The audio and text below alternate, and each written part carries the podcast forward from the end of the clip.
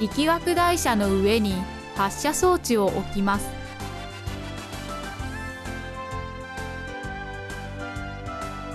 プラスチック球を発射装置に入れます。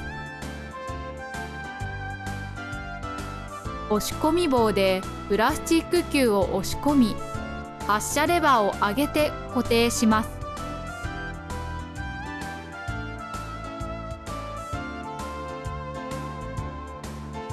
発射レバーを倒すと発射装置に内蔵されたバネによってプラスチック球が真上に飛び出します。力学台車の進行方向を確認して発射スタンドを置きます。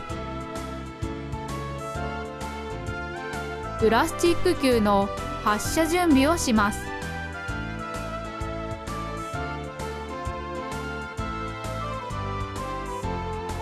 発射スタンドにレバーが当たりプラスチック球が打ち上がります。